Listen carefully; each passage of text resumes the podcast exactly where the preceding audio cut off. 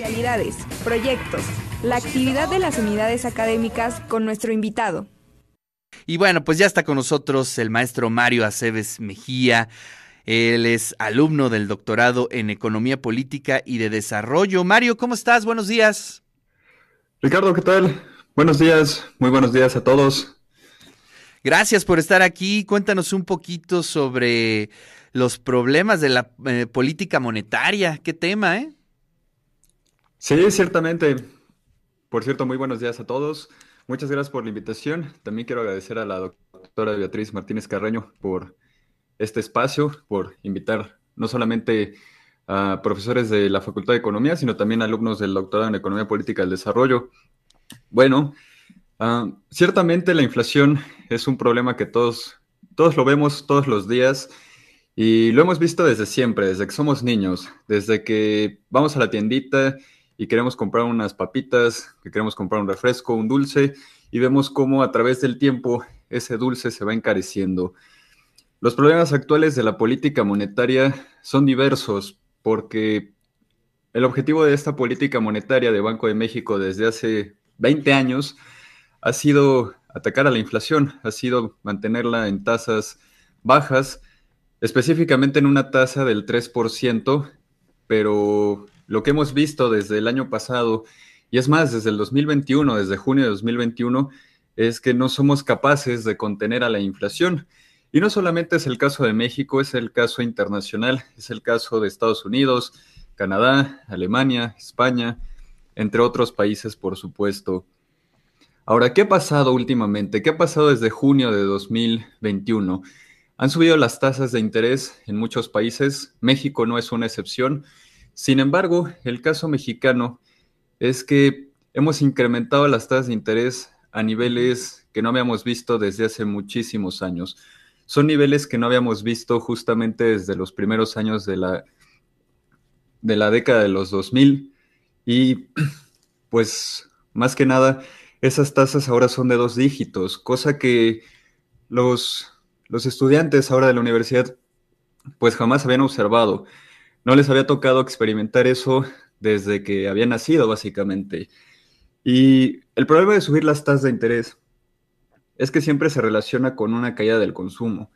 Porque cuando suben las tasas de interés, somos incapaces de comprar una casa, de comprar un coche, de adquirir cosas con crédito. Y no solamente los consumidores, también las empresas con la inversión. Entonces, igualmente se compromete a la deuda pública. Y no solamente se compromete la deuda pública, sino que también tenemos la problemática de incremento de todos los elementos de crédito. Entonces, ya nos dimos cuenta en México que subir la tasa de interés pues, no ha funcionado del todo. Y no solamente México, sino otros países del mundo. Entonces, el problema actual, siendo muy concreto, es este. Se suben las tasas de interés para contener a la inflación, pero la inflación aún no se contiene. Es más, el problema de los últimos dos periodos mensuales que ha tenido Banco de México para política monetaria, el caso de noviembre y diciembre, además de enero, por cierto, ya de este año, ha sido el incremento nuevamente de la tasa de inflación. Entonces, para mucha gente, el 9 de febrero, hace un par de días, hace algunos, fue una sorpresa que Banco de México haya subido las tasas de interés una vez más. Sin embargo, para otros realmente no lo ha sido. Y parte de lo que tiene por objetivo esta difusión es justamente que nos preparemos para lo que va a venir y no solamente que consideremos que estos anuncios son una sorpresa. Si Banco de México no tiene una inflación del 3% o ya lo mucho de 4%, va a seguir subiendo la tasa de interés objetivo. Y es el caso justamente de lo que vimos desde noviembre. Subió la inflación, subió la inflación en diciembre, sube la inflación en enero otra vez. ¿Qué va a hacer Banco de México? Subir a la tasa de interés. El problema es qué se lleva por delante en toda esta política monetaria. Claro. Oye, qué interesante y además, eh, eh, digamos que cada eh, pues cada sector tiene sus porqués, ¿no? Es decir, eh, si nosotros preguntamos ante el Banco de México, pues está muy bien argumentado el por qué sube eh, el interés, ¿no? Y es para, pues sí, para contrarrestar el tema de la inflación, pero no se toman en cuenta elementos importantes como es el, el crecimiento o la inversión que podría hacer el propio eh, Estado, el propio gobierno, ¿no? En torno a sus proyectos eh, productivos, en su desarrollo de infraestructura. Eh, es decir, es un momento complicado y además a veces hasta desconcertante para una persona que no es avesado en temas económicos. Por un lado, escuchas que sube la tasa de interés eh, pues está en un momento complicado, eh, digamos, eh, la, inflación. Pero por otro lado, el el, peso está súper estable en relación con el dólar. Es decir, es un momento complicado económicamente. En efecto. Y cabe señalar que el peso ahora se encuentra bastante fuerte porque, valga la cuestión, nuestra tasa de interés es del 11%, mientras que la de Estados Unidos es de 2%.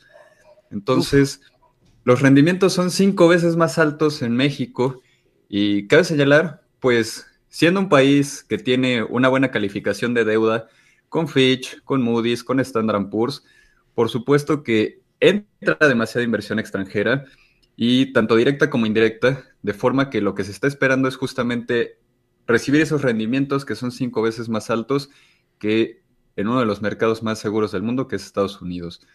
Entonces, son pagos frecuentes, hay de 28, 91, 182 días. Los pagos van a ocurrir, es un tipo de cambio ciertamente estable y el problema, eso sí, es que se está comprometiendo esa deuda con tasas de interés tan, tan altas. Cinco veces más de lo que te paga Estados Unidos, pues es algo bastante, bastante pues, fuerte. Tremendo, ¿no? Tremendo. Bueno, pues eh, gracias un poco por explicarnos que a veces sí es complicado para una persona que esté alejada del tema económico, que nada más de pronto ahí va escuchando y vamos sintiendo los trancazos de, de los intereses, ¿no? Pero bueno, pues lo que es un hecho es que en la vida cotidiana, en el día a día, cada día es más complicado eh, pues no sé, comprar una casa, ¿no? Comprar un auto, eh, porque los intereses, bueno, mantener a flote tu tarjeta de crédito, ahí es donde se ve, ¿no? Justamente, ahí es donde se ve. No cabe duda que, o sea, todos, todos requerimos conocer de finanzas desde bastante, bastante pequeños. Son temas que muchos, para muchos son ajenos, pero realmente nos afectan día a día. Cada vez que vamos a la tienda, como decía hace un rato, ves el cambio de precios, cada vez que vas al súper ves el cambio de precios. Si quieres adquirir una casa o simplemente sacar una tarjeta de crédito y comprar algo, pues justamente con deuda, es donde empiezas a observar todo este tipo de problemas y la idea es enfrentarlos con la mejor información. Claro. Así es, y te agradecemos muchísimo, Mario, tu participación aquí en el De eso se trata. Te mandamos un fuerte abrazo, abrazos a toda la comunidad de la Facultad de Economía.